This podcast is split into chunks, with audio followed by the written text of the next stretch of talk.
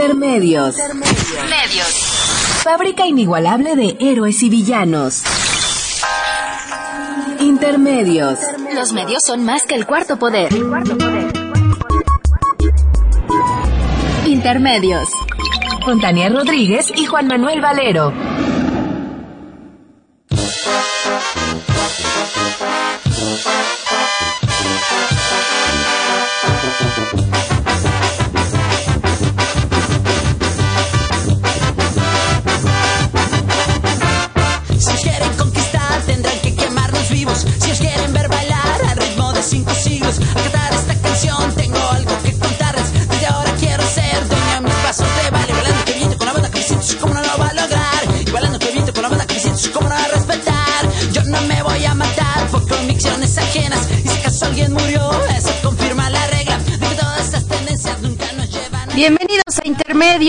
Jueves 17 de septiembre del 2015. Los saludamos Tania Rodríguez. Y Juan Manuel Valero con el privilegio de poderlo hacer a través de los micrófonos de Radio UNAM.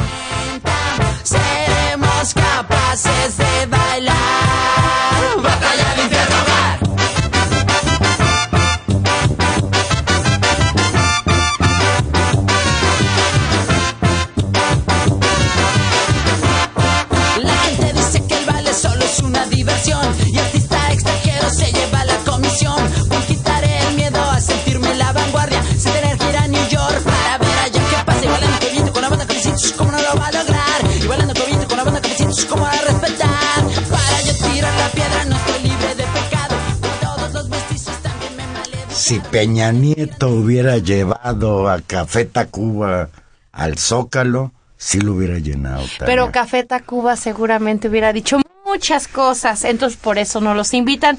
Pues buenas noches aquí para... ¿Fuiste, para... fuiste al grito? No, por supuesto que no. Y en todo caso, este, este grito, por eso estamos muy, muy Café Tacuba esta noche escuchando uno de sus mejores discos. Y no solo uno de sus mejores discos, yo creo que uno de los mejores discos ¿qué de la música mexicana. Bueno, la canción es muy buena, se llama El fin de la infancia y dice algo muy bonito, es como una reflexión. Eso, eso que estás haciendo me parece muy bien. A ver. Dejar en claro que nosotros somos mexicanos que queremos mucho a México. Claro. Que una cosa es que no confiamos en el gobierno mexicano, pero ese es otro problema. Y otra A mí cosa, también me entusiasma septiembre porque es el mes de la patria. y otra cosa es que hagamos una reflexión sobre qué es eso, un poco esta, esta cancioncilla con la que abrimos el, el programa. Reflexiona sobre nuestros 500 años de vida y se pregunta en el coro algo que ya, ya no nos dejaste oír, Valero, pero dice algo así como seremos capaces de pensar por nuestra cuenta y eso creo que sigue siendo un tema, ¿no? Después de estos Yo creo que la mayoría de los mexicanos 200 años de no vida independiente. por su cuenta. No, no por lo sé. No, yo, yo creo que ¿Quién todos. está en el poder? Pero no es, no, digamos, sí, pero no, no, ahora vamos a tener la culpa además de, de todo. O sea, además de fregar. Los mexicanos tenemos la culpa de que estos cuates estén en el poder. Fue un grito desabrido y un poco agrio, quizás por la presencia de la banda El Limón, la acarreadora, la arrolladora banda El Limón. Mira, yo lo resumiría así, Tania, de acuerdo a las crónicas que leí al respecto y lo que vi por la televisión, que no te dejan oír mucho. Era un zócalo holgadamente lleno de acarreados. Los camiones que vinieron del Estado de México eran una barbaridad. Los acarreados traían hasta una etiquetita que decía que de dónde venían. Y Peña Nieto dio un, un grito frío, quizás de desesperanza, o quizás era frío porque pues no iba a haber cena después. Eso suspendieron la cena, eso me pareció bien. No, bueno, mínimo, ¿no? Que por motivos de austeridad, ojalá y que por motivos de austeridad Sus- no hubiera casas blancas ni, ni contratos leoninos con la empresa española OHL, pero de eso ya hablaremos en el segundo tiempo de intermedios. Pues como diría el perro Bermúdez, aquel cronista de fútbol de Televisa que ya le dieron cuello, creo que lo mandaron a, a Estados Unidos, ¿no? Pues el tirititito decía, cuando alguien fallaba un gol, tirititito, pues aquí podremos hablar de gritititito porque además fue muy rápido. Sí. Y hay que reconocer que lo que salva siempre esa ceremonia son los fuegos artificiales. Ese es nuestro fuerte. Esos somos los mexicanos. Ruidosos hasta no más no poder. Yo veo una zona de cohetes muy seguido. Cohetes que tienen que ver con la religión, no con la política. Pero que, híjole, qué terrible bombardeo. Y por cierto, hablando de bombardeo, al otro día no viste los aviones que pasaban. Eso sí estuvo terrorífico. Esos a mí me daban miedo. Si nos empiezan a bombardear. Eso estuvo terrorífico, es verdad.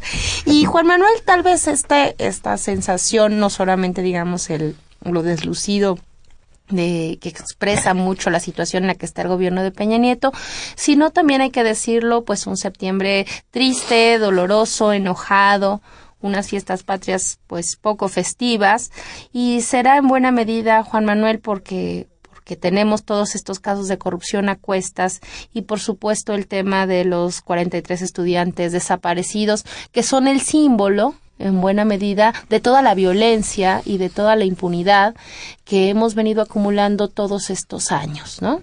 Tienes razón, hay, hay poco que festejar si traemos a cuestas a 43 estudiantes.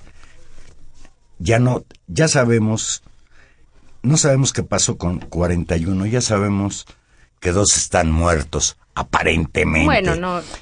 La disputa por la verdad histórica. Ayer la Procuraduría General de, Re- de la República afirmó en conferencia de prensa que ya, está ya están identificados los restos de otro normalista que supuestamente sacó del basurero de Cocula.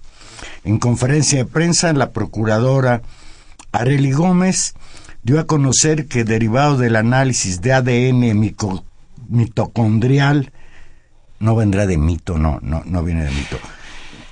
Derivado este del caso, tal análisis de ADN mitocondrial de una de las muestras socias de los 43 normalistas de Ayotzinapa que fueron enviadas al laboratorio de la Universidad de Innsbruck en Austria, se encontró textual evidencia moderada, o sea, 72 veces mayor con las muestras obtenidas de la madre del estudiante Yosibani Guerrero de la Cruz, de 21 años de edad. Usted recordará que la primera víctima identificada por este instituto austriaco fue el normalista Alexander Mora Venancio en diciembre de 2014. De acuerdo con la PGR, el resultado coincidentemente se da... No, esto lo digo yo. El resultado coincidentemente se da a solo 10 días de que el grupo interdisciplinario de expertos independientes de la Comisión Interamericana de Derechos Humanos dio a conocer su informe en el que concluyó sobre la imposibilidad de que los estudiantes hayan sido incinerados en el, basurero de Cocula, como aseguró la PGR el pasado 7 de noviembre de 2014, como parte de la llamada verdad histórica emitida por el entonces procurador Jesús Murillo Caram. En rueda de prensa, la procuradora Areli Gómez hizo la lectura íntegra del documento enviado por la Universidad de Innsbruck, que en realidad es un informe técnico, y del cual desprenden exicios y, indicios, y vuelvo a reiterar la palabra, moderados de la correspondencia entre las muertas de Yosibani y las de su madre. Los resultados, dijo la procuradora, serán incorporados a la averiguación previa que se sigue derivada de la investigación de estos hechos e indicó que comunicó estos resultados a los abogados que representan a los padres de familia, así como al equipo argentino, quienes ya de forenses, quienes ya cuentan con el dictamen completo. Durante la conferencia de tan solo 17 minutos, la titular de la PGR confirmó que ya instruyó a un equipo de trabajo conformado por médicos, antropólogos y genetistas que, en un ejercicio de transparencia, dijo, se sumarán al equipo argentino y a los expertos independientes para que sean revisados y evaluados nuevamente los restos óseos recolectados en el río San Juan y del basurero de Cucula, es decir, volvió a ratificar su versión de los hechos con el objetivo de que científicamente se puedan hallar nuevos elementos viables para la identificación de los normalistas. Eh, Juan Manuel, a mí me parece totalmente un, un desatino. Y, y, hay que hay que decirlo en, dos niveles. La, lo, el examen técnico incluso la palabra y las y las consideraciones técnicas eh, dice coincidencia moderada. En los análisis algo así en el en la otra coincidencia estábamos hablando como de mil y pico de coincidencia. Aquí estamos hablando de 72 eh, y entonces es un indicio moderado.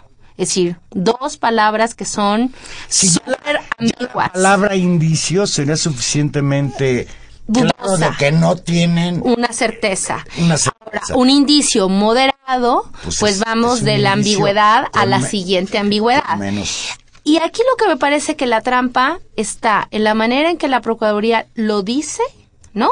Decir, lo, lo plantea, pero fundamentalmente en el manejo mediático que se hace del mismo. Ahí me parece que es donde se esconde eh, una trampa enorme, porque si uno ve buena parte de eh, las notas en muchos medios, particularmente en medios, digamos, con con cercanía con el gobierno, dicen fue identificado un segundo normalista. ¿De dónde se sigue esa conclusión?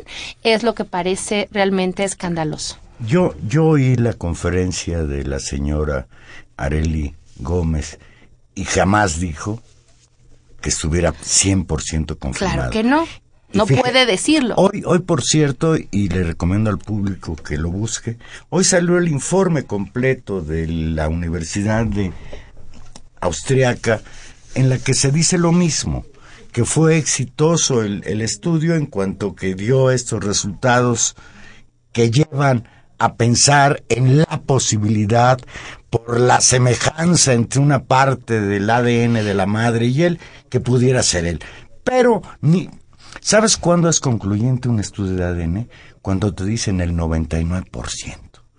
Y aquí no nos están hablando de esa cifra. Ni mucho menos. Fíjate, el equipo argentino de antropología forense explicó a los padres de los 43 normalistas desaparecidos que son muy bajas las probabilidades de que uno de los fragmentos óseos analizados en el Instituto de Medicina Legal de la Universidad de Innsbruck, en Austria, pertenezca al normalista Josivani Guerrero de la Cruz. En entrevista telefónica con el diario El Sur de Guerrero, el vocero de los padres Felipe de la Cruz recriminó que la procuradora Areli Gómez González básicamente dio por hecho en la conferencia de prensa de anoche que el fragmento pertenece al normalista desaparecido. Leo textual. Hay indicios y son muy bajos de que sea él. No más que ellos lo están afirmando para tratar de desvirtuar el trabajo de los expertos. Hablan del basurero, pero no dicen que esos restos son de los que aparecen en el río San Juan, hay muchas inconsistencias que no mencionó la procuradora y que nosotros estamos revisando comentó. Ah, de igual forma, Juan Manuel, los familiares y abogados de los familiares denunciaron justamente esto que ha sido muy notorio en las últimas horas, que los medios de comunicación, particularmente la televisión, estuvieron replicando esta información como verdad absoluta con la intención, y ahí hay que ponerlo en el centro, de desacreditar la investigación del grupo interdisciplinario de expertos enviado por la Comisión Interamericana de Derechos Humanos, que había desechado, entre otras cosas, la versión del basurero de Cocula, había puesto en duda buena parte del proceso de investigación, en buena medida porque muchas de las versiones también habían sido construidas bajo tortura, porque no se habían dado los datos suficientes de un quinto camión, porque las versiones sobre la confusión se cayeron cuando se confirmó que el C4, es decir, el, mando de control, estaba informado en tiempo real de lo que pasaba, es decir, toda toda la versión de la PGR y no solamente el elemento. De nueva cuenta parece mucho más una intención de incidir mediáticamente en el proceso de la investigación para tratar de realzar ahora sí, y perdón la metáfora, de las cenizas, la verdad histórica que se ha caído. Pues a la par de esta información que nos dio ayer la PGR sobre que hay indicios moderados de que los restos que, examinaron Austria podrían pertenecer a otro de los muchachos desaparecidos, hoy, hoy nos dan otra noticia, también muy oportunamente. Esta mañana se informó que elementos de la Policía Federal detuvieron en Tasco Guerrero a Gildardo López Astudillo, también conocido como El Gil, supuesto líder de la organización criminal Guerreros Unidos y uno de los presuntos responsables de la desaparición de los 43 estudiantes de la Escuela Normal Rural de Ayotzinapa. Fuentes del gobierno federal dijeron que su testimonio será clave para saber lo que ocurrió la noche del 26 de septiembre del año pasado pues no que ya tenían la verdad histórica.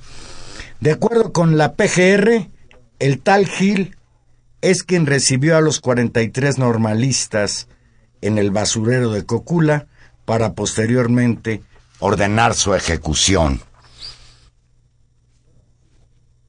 Sí, no, qué, qué, casualidad, ¿no? Dos, dos notas en esta misma. A, a una semana y días del informe de este grupo de expertos de la Comisión Interamericana de Derechos Humanos.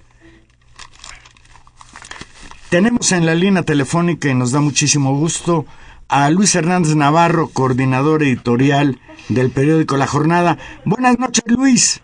¿Qué tal? Buenas noches, Juan Manuel. No sé si esté Tania contigo. Aquí, está. Saludos a Tania. Un gusto estar con Luis, cuando parecía que el informe del grupo interdisciplinario de expertos independientes echaba para abajo la versión del gobierno de Peña Nieto sobre la desaparición de los 43 estudiantes de Ayotzinapa, ayer la PGR dio a conocer la identificación, entre comillas, de los restos de Yosibani Guerrero de la Cruz encontrados en el basurero de Cocula. Y hoy se nos informa que fue detenido en Tasco Guerrero Gildardo López Astudillo el Gil, líder de la organización criminal Guerreros Unidos, quien supuestamente fue el que dio la orden de que los asesinaran y los incineraran. ¿Qué opinas sobre esta batalla por la verdad histórica que parece estar emprendiendo de nueva cuenta la Procuraduría General de la República? Mira, lo que yo creo es que el informe de los expertos de la Comisión Interamericana fue demoledor deshizo eh, eh, en cachitos eh, la verdad oficial. Y hay entonces en marcha un operativo del gobierno federal para tratar de contener daños. No me da la impresión de que estén siendo muy eficaces, pero, pero eso es lo que están tratando de hacer.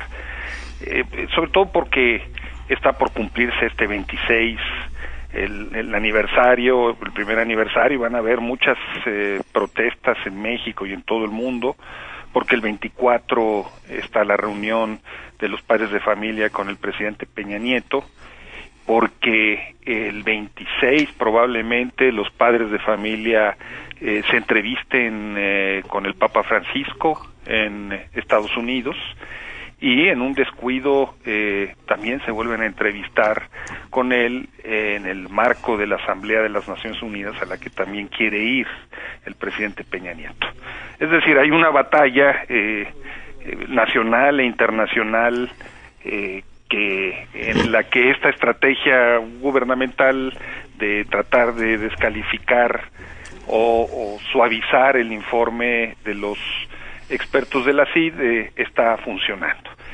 Eh, tú señalabas dos elementos eh, que, son muy importantes, la detención del famoso Cabo Gil y el, la difusión de un informe sobre el análisis de los restos óseos realizado en la Universidad de Innsbruck, restos que fueron encontrados en una bolsa que eh, teóricamente eh, habrían hallado en, eh, en el río Cocula, pero que en su momento eh, los antropólogos forenses argentinos eh, señalaron que eh, el descubrimiento de esa bolsa había roto la cadena de custodia, ¿no?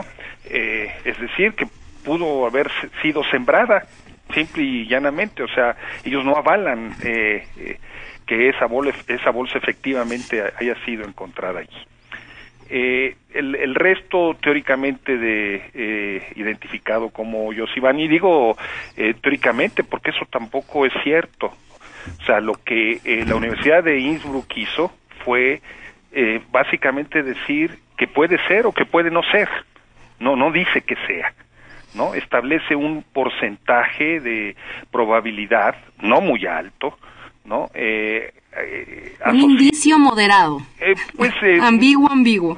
bastante ambiguo, pues ellos este, hicieron un, un trabajo científico extraordinario, pero primero, de ahí no se de- deduce con toda certeza que esos sean restos de Yosebani, primero, y segundo, mucho menos, porque eso no se establece en ningún momento, eh, se da eh, eh, verosimilidad a eh, la versión gubernamental de que esos restos eh, provendrían de que habrían quemado a los muchachos en el basurero de Cocula. Es decir, este se están haciendo demasiadas inferencias de algo que eh, la Universidad de Innsbruck eh, nunca concluyó, ¿no? Claro. Simple y llanamente. Entonces sí es parte de esta maniobra, este, por tratar de volver a sacar a flote la verdad oficial, de la que forman parte por lo menos otros dos elementos. Ya sacaron a, a la calle al eh, doctor Emilio Torres, ¿verdad? Uno de los investigadores de eh, el Instituto Mexicano del Petróleo que avalan la versión eh, de que eh, los muchachos fueron quemados en Cocula, ya los, lanzaron a la, a la prensa, ¿no? Este, hacer declaraciones. Y también eh, en la prensa uno puede ver muy claramente cómo ahora los eh, comentaristas, sobre todo de radio y televisión, dicen que eh, Jesús Murillo Caram cometió un error al decir que se trataba de una verdad histórica, ¿no? Este, eh, que- que- pero que el error fue eh, decir eso, eh, y queriendo con esto eh, eh, cubrir ¿no? las barbaridades que esa verdad histórica dice, ¿no? Luis, el otro, el otro elemento que, que aparece en esta semana es justo lo que tú decías, la detención de Gildardo López Astudillo, el Gil. ¿Quién es este sujeto? Bueno, eh, recordemos que eh, eh, se le señala como uno de los eslabones claves en el eh, proceso de desaparición de los de, los muchachos normalistas, ¿no? Eh, se le señala también como uno de los supuestos jefes del cártel de Guerreros Unidos, pero al mismo tiempo recordemos que aparecieron mantas a los, en los primeros días de, eh, del incidente, firmados teóricamente por él, por el cabo Gil, eh, señalando como respons- responsables a otras personas, entre otros, por ejemplo, al delegado de Sedatu, eh, vicario, un personaje cercanísimo a eh, Rubén Figueroa, ¿no? Eh, cacique de caciques de Guerrero, eh, entre otros muchos, ¿no? Entonces es, es, es un personaje eh, aparentemente clave, veremos qué declara. Lo mismo nos dijeron de Abarca, eh, y Abarca no declaró una, una sola palabra, ¿no? De acuerdo con la revista Proceso, algunos de los detenidos como integrantes de este cartel que acabó con los muchachos y los llevó a Cocula a incinerarlos, en realidad se trata de albañiles que fueron torturados de acuerdo con declaraciones de sus familias para que encajara con la versión histórica. Luis, de acuerdo con el informe de los expertos de la Comisión Interamericana de Derechos Humanos, la represión contra los estudiantes de Ayotzinapa en Iguala fue una acción concertada de todas las policías y el ejército. Las dudas por la tragedia de Iguala han llegado a la ONU. El Comité de Desapariciones Forzadas en su último informe sobre México, en una inesperada vuelta de tuerca, pide un replanteamiento general de las pesquisas en consonancia con el análisis de un grupo internacional de expertos que ha cuestionado las tesis oficiales.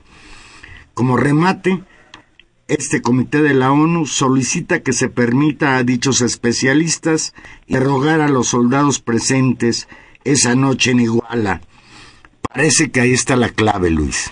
Mira, yo eh, lo que entendí del informe de los especialistas es que eh, ellos señalaban que se trataba de un eh, ataque había tenido por lo menos nueve episodios distintos, que se había desarrollado a lo largo de tres horas, que implicaba un ataque que implicaba una gran capacidad logística, líneas de mando y líneas de comunicación eh, sofisticadas. Y ellos eh, dicen muy claramente que las evidencias que hay de cómo opera el crimen organizado ahí en Iguala, eh, lo que nos muestran es que no tiene ese, ese cártel o esas células o esos narcomenudeos que estaban allí, no tienen la capacidad operativa para una acción similar a la de Iguala. Y también lo que nos dicen allí es que durante eh, todo este proceso, desde el primer momento, hubo presencia efectivamente del ejército, de la policía federal, de la policía estatal y luego de la policía municipal. Eh, no, no se desprende, eh, no hay en el informe una acusación directa, por ejemplo, al ejército, no decir ustedes lo hicieron, ¿no? pero, pero sí dice muy claramente ahí estuvieron y dicen una cosa que además es verdaderamente escabrosa. Dicen que eh, en el momento más eh, grave de los ataques, el ejército intervino las comunicaciones del C4, las bloqueó y las mantuvo restringidas para, para, para, para el ejército mismo, ¿no? Eso es muy fuerte, digamos, ¿no? Apunta a una, una línea que efectivamente se debería eh, de investigar con toda claridad.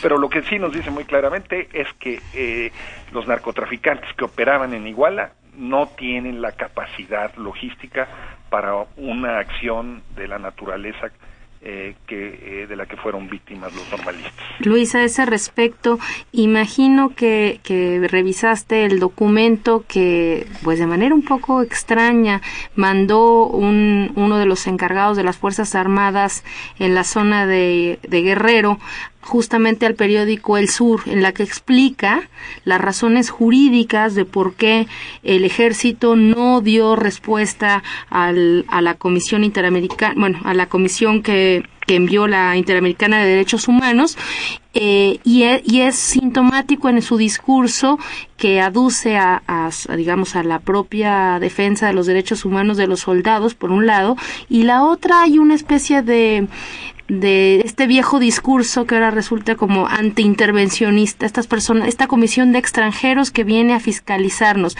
Hay ahí también un tema de, del gobierno mexicano, particularmente en este caso de las Fuerzas Armadas, en, en función justamente de esta presión internacional, Luis, que en esta semana pues se acrecienta justamente por este contexto que tú pintabas en, en, tu, en tu primera intervención. E, efectivamente, el gobierno mexicano está apelando a una supuesta visión anti-intervencionista eh, en defensa de la soberanía nacional. Eh, ahora resulta, ¿no? Para, ahora resulta para impedir que eh, el grupo de expertos eh, se entreviste con los soldados, ¿no? No están hablando de interrogarlos, están hablando de entrevistarse con ellos, ¿no? Eh, pero se les olvida un, eh, un problema y ese, ese problema es que México ha firmado eh, cuanto convenio internacional de derechos humanos hay en el mundo, ¿verdad? Y eh, los eh, derechos humanos son de competencia universal, ¿no? Ellos abrieron la puerta, ellos le pidieron formalmente, es el gobierno mexicano el que le pide a la CID que mande a la comisión. Entonces ahora, ¿cómo van a alegar pretextos nacionalistas y se van a envolver en la bandera nacional y no se van a disfrazar de Juan Escutia, ¿no? Para este eh, inmolarse eh, en contra del el intervencionismo extranjero, ¿no? Es, es eh, verdaderamente una caricatura, ¿no? que, que nada debe, nada teme. O sea, esta, esta cerrazón, eh, los papás de los muchachos han insistido en que los dejen entrar al cuartel del batallón 27. Eh, esta cerrazón del gobierno a permitir cualquier posibilidad de intercambio de información con el ejército para avanzar en las investigaciones se ha cerrado. Incluso en todo el expediente tan voluminoso que entregó en noviembre pasado el señor Murillo Karam, no hace ninguna referencia porque pareciera que el ejército que estaba ahí, pues como que se quedó dormido o se fueron de fiesta porque no supieron lo que pasó en un lugar en donde en nueve puntos de la ciudad de Iguala hubo agresión a balazos contra los estudiantes de Ayotzinapa. Sí, así es, así es. Eh, eh, es indiscutible la presencia del ejército eh, antes, durante y después de los acontecimientos de distinta manera. Y esa presencia ha documentado que supieron, estuvieron informados, que realizaron tareas de patrullaje, que tareas de rastrillaje, que participaron en bloqueos de tránsito, eh, por, por decirlo menos, digamos, ¿no? Este, eh, cosa que en su momento fue absolutamente negado eh, por el gobierno federal y por el mismo secretario de Defensa en su comparecencia eh, con la comisión especial que se creó para el asunto en el Poder Legislativo. Luis, eh, ¿qué sigue en estos días? Decíamos eh, la entrevista de los padres con Peña Nieto, un ayuno que anuncian también que abre, digamos, el, el, marco de, conmemoración, de recuerdo de este primer, primer año de la desaparición, movilizaciones, esta posibilidad de encuentro con el Papa. ¿Cómo, cómo, cómo sientes que viene estas, estas semanas de protesta, estos, estos días? Bueno, eh, hay que ver eh, cuál va a ser la reacción eh, de la sociedad ante eso, ¿no? Los padres han trazado una línea de acción muy clara, así como, como la defines. Eh, el gobierno federal también, ¿no? Este, ha marcado sus tiempos. Eh, a eso yo creo que habría que añadirle lo que pueda suceder en el marco de eh, la participación de Peña Nieto en la Asamblea de las Naciones Unidas y finalmente va y, y, van a estar ahí, este, los padres también, ¿no? pueden suceder muchas cosas en ese en ese terreno es decir, esta dinámica de internacionalización del conflicto eh, se va a mantener como tal sin, sin lugar a dudas. Eh, vamos a ver si el gobierno federal tiene otras sorpresas, ¿no? Eh, para tratar de seguir de eh, descalificando el informe de los expertos de la CID. Como, como eh, decía hace un momento, yo no le daría eh, mucha importancia este, a, a, esa, a esas maniobras y a eh, los articulistas que eh, lo, lo, defienden. Ahora resulta, ¿no? Nos dicen que Innsbruck está desmintiendo a los expertos de la CID. Eso es mentira. Eso no, eso, lo, Innsbruck no dijo eso nunca, ¿no? Eso es una invención de los periodistas de acá, de la PGR, y hay que decirlo con todas sus letras. Claro. Y, y aquí internamente, Luis, ¿cómo, ¿cómo ves el movimiento interno? Mira, eh, yo creo que si lo comparamos con lo que fueron las movilizaciones de octubre, noviembre, diciembre del año pasado, pues no se ha alcanzado eh, el mismo nivel, pero al mismo tiempo eh, está eh, esparcida en, en, toda la sociedad mexicana la incredulidad eh, ante ante lo sucedido, ¿no? La versión gubernamental está claramente desacreditada, o sea, en el terreno de la opinión pública el gobierno va perdiendo escandalosamente la, la, la batalla. Yo no creo que eh, la desacreditación, el rechazo eh, que las encuestas muestran a Peña Nieto, ¿no? Eh, sea ajeno a este fenómeno, ¿no? Eh, pero veremos la magnitud que las movilizaciones alcanzan. Claro. Bueno, pues estaremos al pendiente, Luis. Muchísimas gracias, Luis, y te seguiremos dando la lata. Eh, encantado, muchas gracias, comandante. Un abrazo. Un abrazo. Tania, un abrazo. Adiós. Luis Hernández Navarro, coordinador editorial del periódico La Jornada. Vamos a hacer una pequeña pausa y aquí regresamos.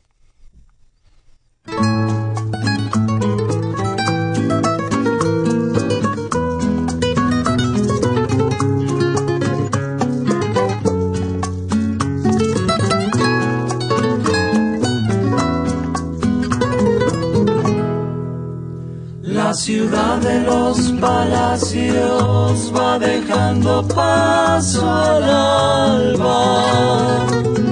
Se va perdiendo la calma para cuando el sol asoma. Todo el esplendor decrece, la gente las calles toma. Catedral desaparece entre smog y caca de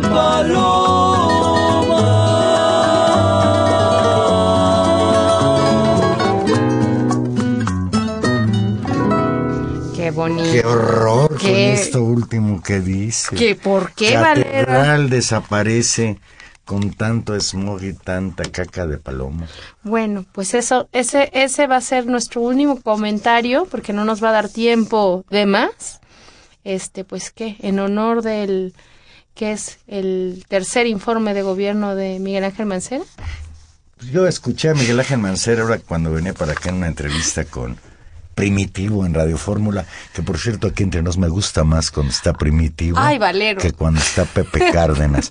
pues es de lo poco que se puede oír en el radio, No, más no, o menos no. con pinzas.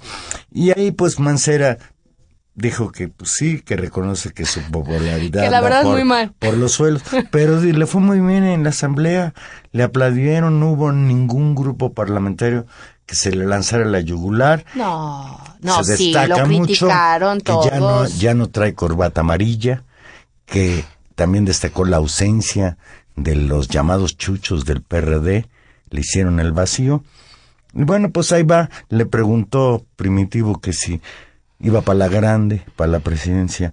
Dijo, no, dijo, pues primero déjenme recuperar la popularidad en la Ciudad de México.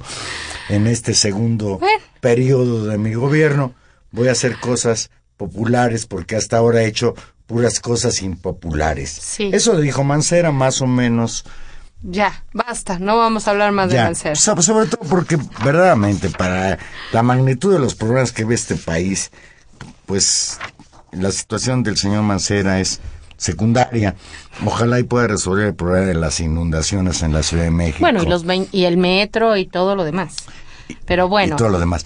Pues Tania, yo creo que a la par de esta situación de Ayotzinapa, que vuelve a dejar muy, muy mal parado al gobierno de Enrique Peña Nieto, sobre todo que uno no entiende, yo estoy convencido de que fue- no, no fue Peña Nieto el que dio la orden de que desaparecieran los 43 muchachos, pero que el gobierno federal esté rehuyendo la verdad de quiénes participaron ahí, quiénes son los responsables, sí verdaderamente es muy preocupante.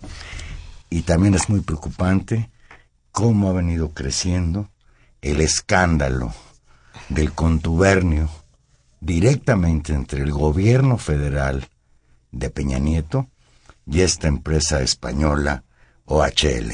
Y lo sorprendente de este caso, Juan Manuel, y por eso vale la pena que le dediquemos unos minutos, es que no, no termina de ser un escándalo. Si, si hiciéramos una es- encuesta alrededor de si la gente sabe de esto, encontraríamos que seguramente hay muy poca información, porque si de algo no se habla en los medios electrónicos, justamente es de este caso, que vuelve a poner en el centro, digamos, los mecanismos de corrupción entre el gobierno federal, particular, incluida los eh, al más alto nivel, es decir, los secretarios y la propia presidencia, en el mismo nivel casi de escándalo, pues de, de los acuerdos con Grupo IGA, que todavía tuvieron una visibilidad más grande en buena medida gracias al espacio que tenía Aristegui y a las réplicas que este, esto tuvo. Pero digamos, el, el escándalo de OHL es de esa misma envergadura, es decir, es, es, es una muestra muy clara de cómo se hacen los negocios en este país, cómo se vinieron haciendo en la gobernatura de Peña Nieto en el Estado de México y cómo continúan.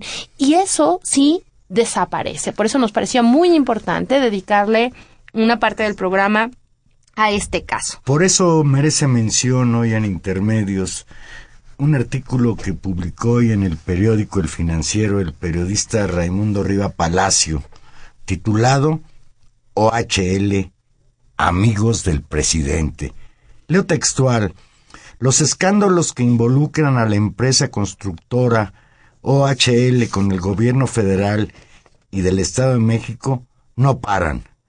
Desde que comenzaron hace cuatro meses las acusaciones de conflicto de interés y las muestras de amiguismo, escalaron desde el secretario de Comunicaciones mexiquense hasta el presidente de la República. Los audios que los exhiben han abierto una alameda de suspicacia sobre qué tanto le deben los dos gobiernos a esta empresa española y hasta dónde va a llegar todo. Ahora, nueva información sobre el caso sugiere que si las cosas están mal, se pondrán peor. Hay ya analistas, Tania, que hablan de que este escándalo podría convertirse como un símil con lo que pasó con Nixon en el Watergate del señor Enrique Peña Nieto. Pues digamos, ojalá si esto tuviera, si esto, si esto fuera replicado en los medios, si nos enteráramos. Y tal vez vale la pena recordar, OHL es una empresa constructora que eh, pues desde, desde los desde el gobierno de Peña Nieto en el Estado de México y hasta el momento construye, gestiona y tiene promesas de construcción de eh, los circuitos, digamos, este, este famoso circuitos y autopistas elevadas y de autopistas eh, pues de pago que se construyeron en el Estado de México y que eh, están digamos, actualmente en uso. ¿Cómo se destapa el problema? Bueno, se destapa a partir de que hace varias, desde hace varias semanas han ido saliendo y ha ido escalando el nivel de, lo comprometedor que se dice en ellas, grabaciones donde miembros de esta empresa acuerdan con distintos actores políticos o hablan entre ellos sobre los acuerdos que tienen con eh, distintas autoridades mexicanas y estas van desde jueces y subsecretarios y gobernadores hasta a escalar y esas son las últimas las últimas grabaciones hasta implicar directamente a los secretarios al secretario de transportes.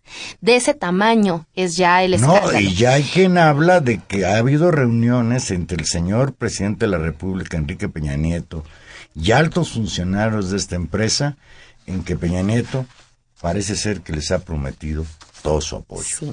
En buena medida, este, este, este, este caso, porque de veras que me gustaría llamarle escándalo, pero es escandaloso por lo, por lo este indignante. Caso escandaloso. Este caso escandaloso, que no termina de, de tener la visibilidad que merece, eh, ha crecido porque hay denuncias de una empresa que se llama Infraiber, que era la encargada de vigilar el aforo de estas autopistas, porque de eso depende la cantidad de dinero que el eh, que el gobierno mexicano debe pagar o no pagar a esta empresa privada en la concesión. Es decir, dependiendo de cuántos coches pasan, es lo que se va abonando, digamos, a la cuenta o lo que se va devolviendo esta empresa o lo poquito que devuelve a las arcas, digamos, nacionales. Entonces, por eso este, este recuento de autos es tan importante.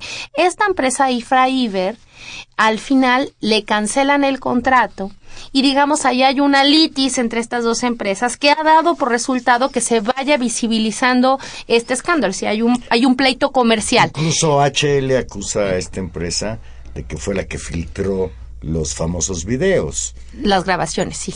Sí, sí, sí. Es, eh, ellos, digamos, ahí está, ahí está el pleito y hay la amenaza de que estas demandas comerciales vayan escalando. De hecho, Infraiber ha anunciado que va a tratar de denunciar a OHL en Estados Unidos por justamente tratos y presuntos actos de corrupción y prácticas, digamos, comerciales desleales.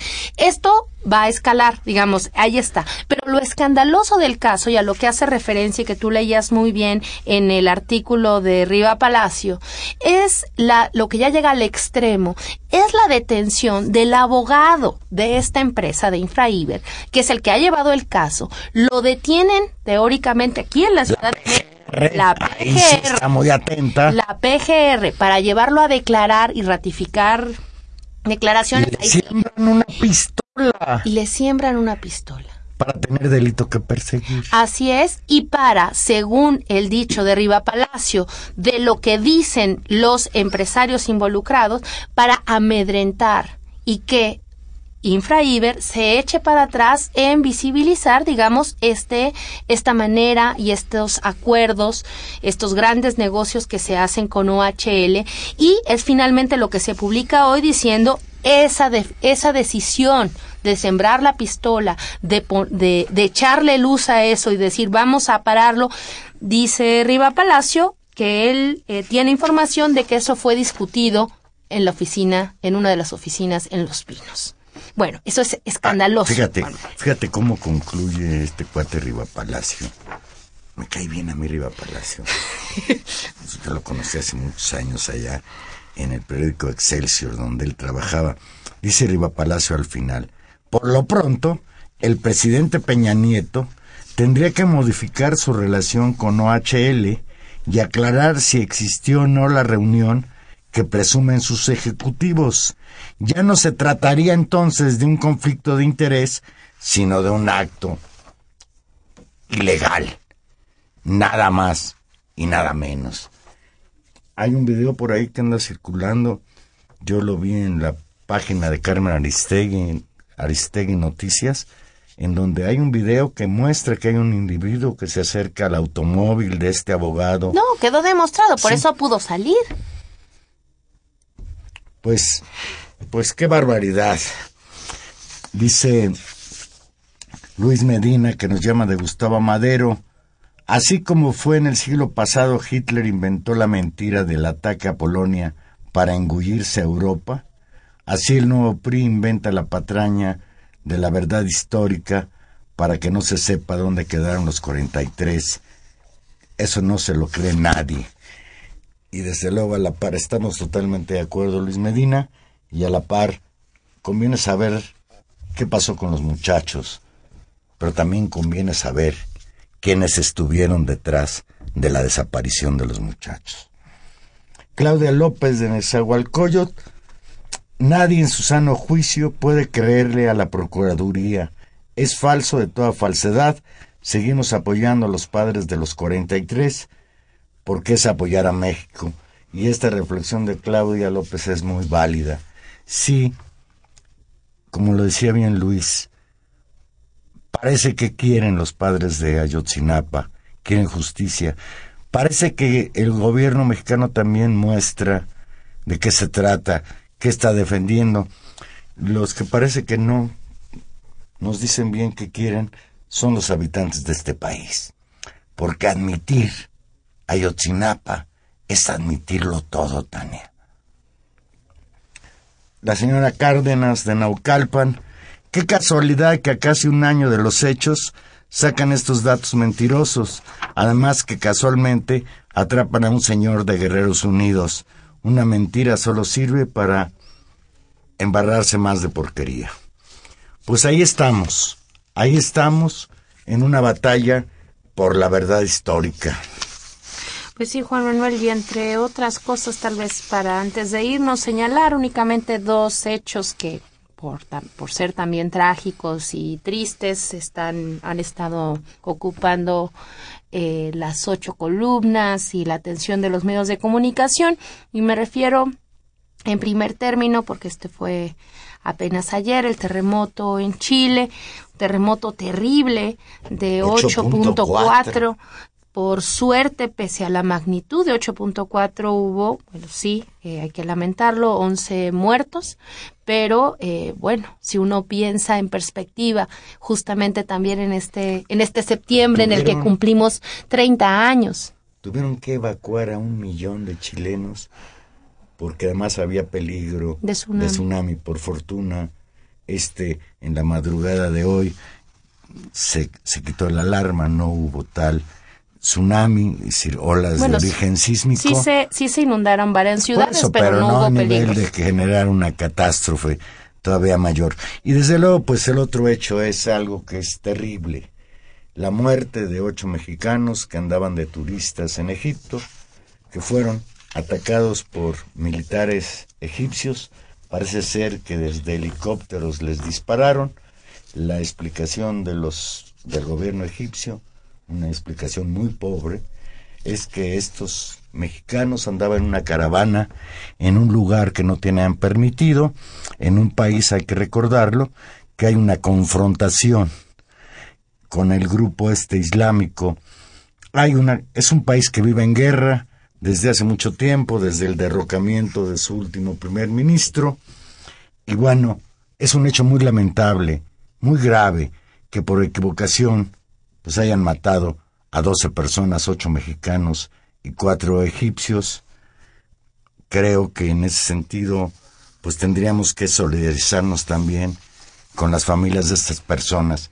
Y yo lo único que señalaría, porque ha habido todo un debate internacional y hasta fue la nueva canciller mexicana a Egipto a decirles que investiguen en serio la responsabilidad en esto, de que en qué contexto se da lo que pasó en Egipto, porque el primer ministro egipcio o alguien muy cercano a él señaló, pues que no se nos olvide a los mexicanos que también nosotros vivimos dentro de la violencia. Y claro, esto no justifica de ninguna manera lo que pasó el domingo. Yo podría resumirlo, Tania, lo que hicieron los egipcios es una terrible, terrible equivocación que le costó la vida a ocho mexicanos. Pero lo que han hecho las autoridades mexicanas es, pues, una terrible agresión de los propios mexicanos que se manifiestan en Ayotzinapa, en Tlatlaya, en lo que hoy están haciendo con las guardias comunitarias en Michoacán. En fin, desde luego que una cosa no No, no la- justifica la No, otra. no, pero da, hay, es, es en cierta medida paradójico que el gobierno Sí. mexicano exija investigaciones transparentes. Cuando aquí no las realiza. Eso, eso, eso es paradójico, sin quitar, como tú dices, pues eh, la tristeza y la soledad que uno puede tener con, pues, con gente que iba a pasear, que estaba de vacaciones, que estaba contenta y que, y que fue atacada sin deberla ni temerla. Por supuesto que eso es indignante, pero digamos, eh, pues esa es un poco la, respuesta pues tan, tan terrible que da el gobierno egipcio diciendo, bueno, pero ustedes están igual, ¿no? Pues es, es, es, es doblemente triste de nuestra, de nuestra situación y nos vuelve a poner, Juan Manuel, en esto que hablábamos con Luis, en una situación de pues de del papel que tenemos en el mundo y de lo que se puede pensar desde fuera de las fronteras de lo que ocurre en nuestro país. Yo no quisiera que nos fuéramos tan sin hacer una aclaración pertinente. Eh, Se ha levantado um, toda una polémica en las redes sociales respecto a que si Carmen Salinas mm, tiene derecho o no tiene derecho a ser diputada. Yo lo único que quisiera decir es, en primer lugar, que Car- Carmen Salinas no es representativa del pueblo de México su vulgaridad y los temas por los que los conozcamos no forman parte de la cultura mexicana. Por otro lado, hay que señalar también que nadie votó por ella. Ella es diputada gracias a que fue candidata plurinominal del Partido Revolución Institucional y de acuerdo a las leyes electorales que existen en este país, tiene todo el derecho de ocupar una curul. Pero No sé qué más agregar. Sí. Pero nosotros tenemos derecho a cuestionar por qué vivimos en un país de opereta en que Carmen Salinas, sin ningún mérito, sin ningún trabajo político previo, sin ninguna experiencia, viene de la farándula a la Cámara de Diputados, puede ser diputada, como también a mí me provoca un terrible problema aceptar que nuestros pobres paisanos de Cuernavaca vayan a tener que soportar como presidente municipal al señor Cuauhtémoc Blanco, que a la, que a la par que fue un muy buen futbolista, pues es una persona muy, muy grosera, muy corriente, que no tiene nada que ofrecer para dirigir una ciudad de la importancia de la capital del estado de Morelos. Y si así vamos, pues también nos preocupa mucho que haya llegado a la presidencia de la República el señor Peña Nieto, que fue pues un instrumento publicitario de Televisa, pero que ha mostrado en sus casi tres años de gobierno que no es un estadista que tenga la capacidad de sacar adelante a este país. Y que hace muy buenos negocios. Y con eso nos vamos, Juan Manuel. En los controles técnicos estuvo como siempre don Humberto Sánchez Castrejón. Muchas gracias, don Humberto. En la producción Gilberto Díaz. En los micrófonos Tania Rodríguez. Escúchenos el próximo jueves a las ocho y cinco. Aquí vamos a estar en intermedios. Y aprovecho para felicitar a los Pumas de la UNAM Ah. que van en primer lugar. ¡Eh! del Ah, ¡Vaya! mexicano. Buenas noches.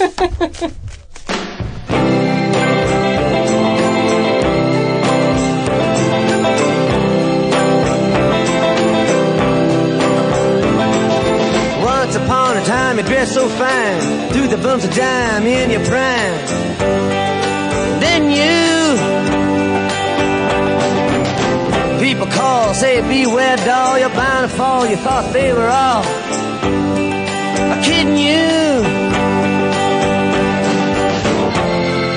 You used to laugh about